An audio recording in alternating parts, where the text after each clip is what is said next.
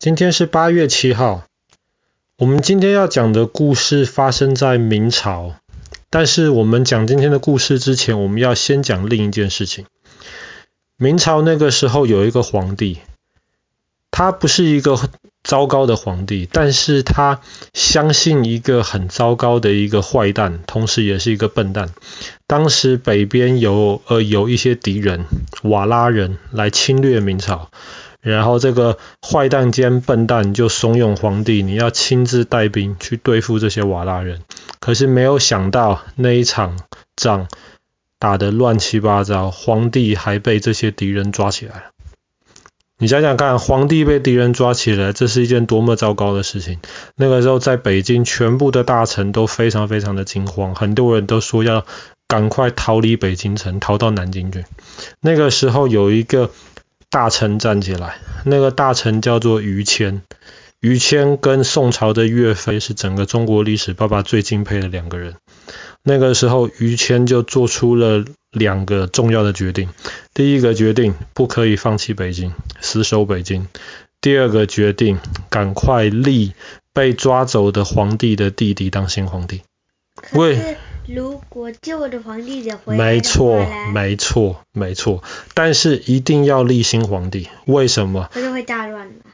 不只是大乱，这样子瓦拉人他们抓住旧的皇帝，他们要什么你都得同意他们了。毕竟皇帝在他们的手上，所以赶快立皇帝的弟弟当新皇帝，这个是一个正确的选择。后来就这样子，当然于谦立了大功了，对不对？因为这个新皇帝是于谦坚持所要立下来的，当然立了大功。可是后来没有想到，这个旧皇帝，皇帝哥哥竟然被放回来了。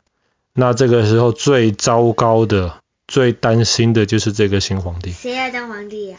于谦倒是不担心，于谦这个人非常非常的公正。他不担心任何事情，因为他知道他做的事情是对的。可是新皇帝就赶快把他的这个哥哥旧皇帝关起来，你又不能杀他，再怎么说他是你哥哥，也是之前的皇帝，他只能把这个旧皇帝关起来，对他很糟糕。可是这个时候有三个人，这三个人其实都都是坏人吧，可以这么说，一个是大臣，一个是将军，另一个是太监。因为这三个人都是坏人，所以于谦很不喜欢这三个人，所以这三个人也非常非常不喜欢于谦。这个时候，新皇帝生病了，这三个大臣就决定，不是这三个大臣，这一个大臣加这个将军加这个太监，他们就决定做一件事情，他们要偷偷把旧皇帝放出来。新皇帝，新皇帝病得快死了，而且又没有孩子。下一个皇帝是谁？其实本来很有可能就是旧皇帝。可是这三个人，他们因为旧皇帝不知道这这件事情，这三个人就把旧皇帝放了出来。然后呢，让旧皇帝重新当皇帝了，哥哥重新当皇帝。那么这三个大呃，这三个人是不是立了大功？对不对？是。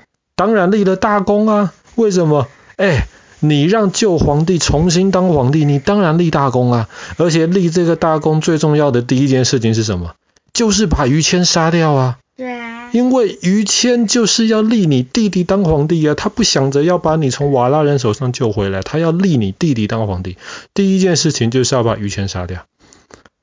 然后这个弟弟皇帝没有多久就病死了。所以这个时候，全天下的权力都集中在那个大臣、将军还有太监的手里，因为他们立了大功劳。OK？但是大臣很瞧不起这个太监跟将军，为什么？大臣是念书的，是科举考试出来的，这个将军根本可能连字都不认识几个，太监就更不用说了。而且这个旧皇帝，也就是现在的皇帝。呃皇帝哥哥好了，我们这么说吧，他非常相信这个大臣，所以那个时候他什么事情都要跟这个大臣商量。另外两个人就非常的嫉妒，就想想办法把这个大臣赶走。怎么样让皇帝讨厌他，把他赶走呢？这个太监就命令他手下的人每次大臣在跟皇帝讲悄悄话、讨论重要的事情的时候，他就命令有人去偷听。偷听完了之后，再告诉他，他在告诉皇帝，皇帝就很惊讶，哎，我明明是跟那个大臣非常非常小心的、小声的在谈论这个东西，你怎么会知道？太监就说，是大臣告诉我的。那皇帝听了就很生气啊，这个大臣，我跟你讨论这么隐秘的东西，你竟然乱跟别人讲，所以后来皇帝就下令把这个大臣赶走。好了，本来是。三角形的大臣赶走了，只剩下将军跟太监了。变成一条线了。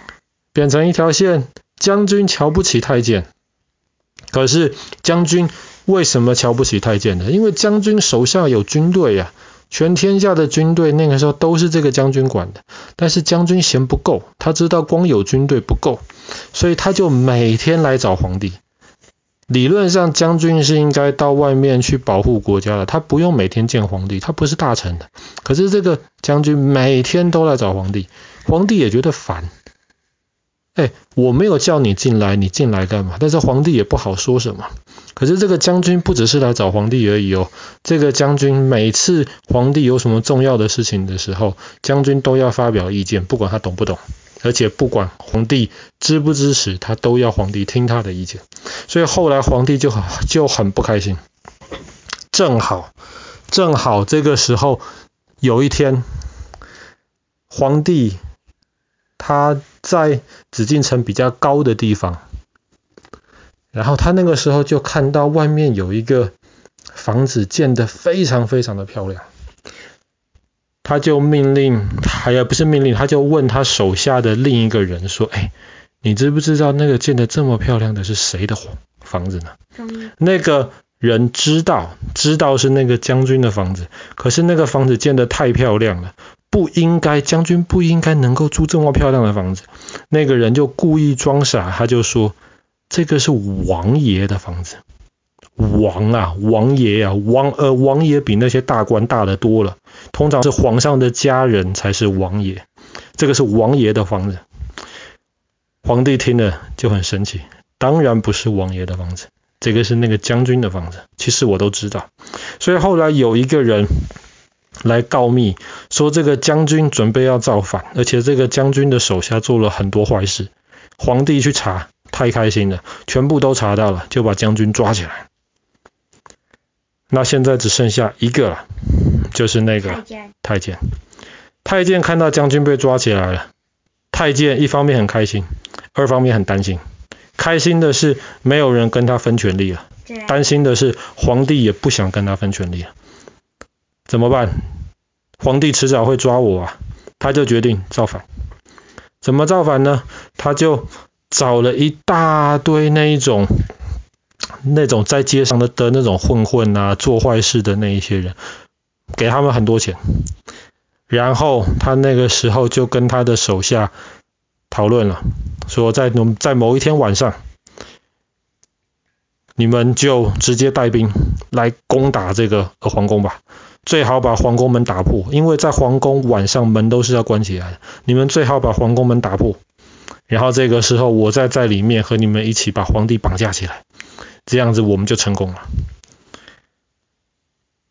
计划是这样子，到了那一天的时候，到了那一天晚上的时候，他外面的那些人跟那一些混混都准备好了，他们要去攻打皇宫了。那天晚上正常，到晚上皇宫的门全部都关起来。可是有人去告密，有人去告密另外两个忠心的大臣。那两个忠心大臣想怎么办？怎么办？如果现在，因为在明朝，你平常你不可以调动军队的，不然人家就以为你要造反的。所以他们没，即便知道有人要造反，他们也没有办法让军队来紫禁城里面来来来打跑这一些造反的人。所以他们怎么办呢？他们这个时候第一件事情，他们就是赶快从那个皇宫的门的缝隙当中塞纸条进去，说某某某说这个太监要造反。太监要造反。第二个，他们就赶快跑到军营的外面去，大声说：“有人要造反，谁来帮忙的话，皇帝会给他很多钱。”所以他不能直接命令军队，但是军营里面有些人听到了，就跑出来了。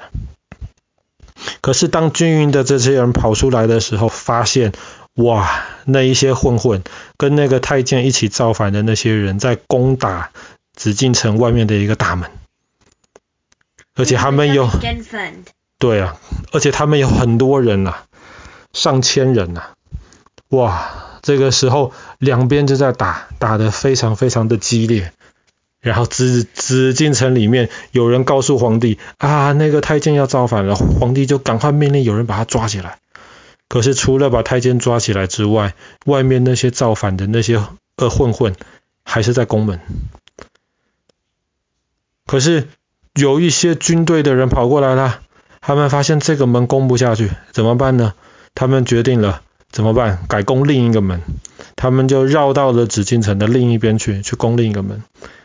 另一边的门没有军队在那边防守了，可是，在门里面的那些人很聪明，他们看到我们这边没有军队来支持我们，外面那一些混混在攻门，他们就怎么办？他们就干脆放火把门烧了。为什么？那个火很大，放火烧了，不是你混混也进不来了，那个火很大。当然，它烧只是为了拖延时间。要烧的时候，在晚上那个光很亮，大家看到紫紫禁城烧起来了，就会有更多的军队就跑进来。所以就这样子，另一个门也攻不下来。这个时候快到早上了，这些造反的人快要失败了。后来怎么办？他们看到没有办法了，就逃了，散了。然后，其中主要造反的那个人看到旁边有一个很深的井，就跳进去死掉了。所以，就因为这样子，这一次的造反没有成功。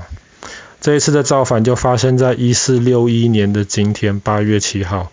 因为造反的这两个人，第一个那个太监姓曹，然后之前的那个被抓起来的那个将军姓石。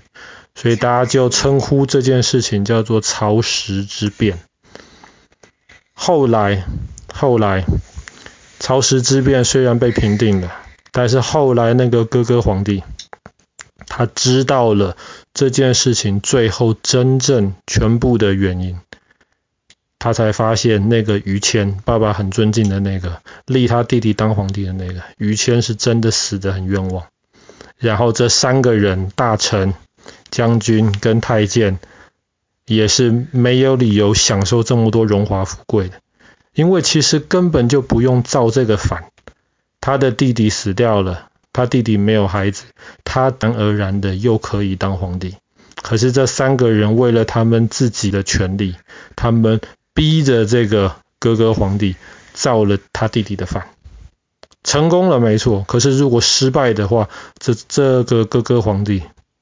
不是又让自己陷入到危险当中，所以他后来才知道这事情真正的背景。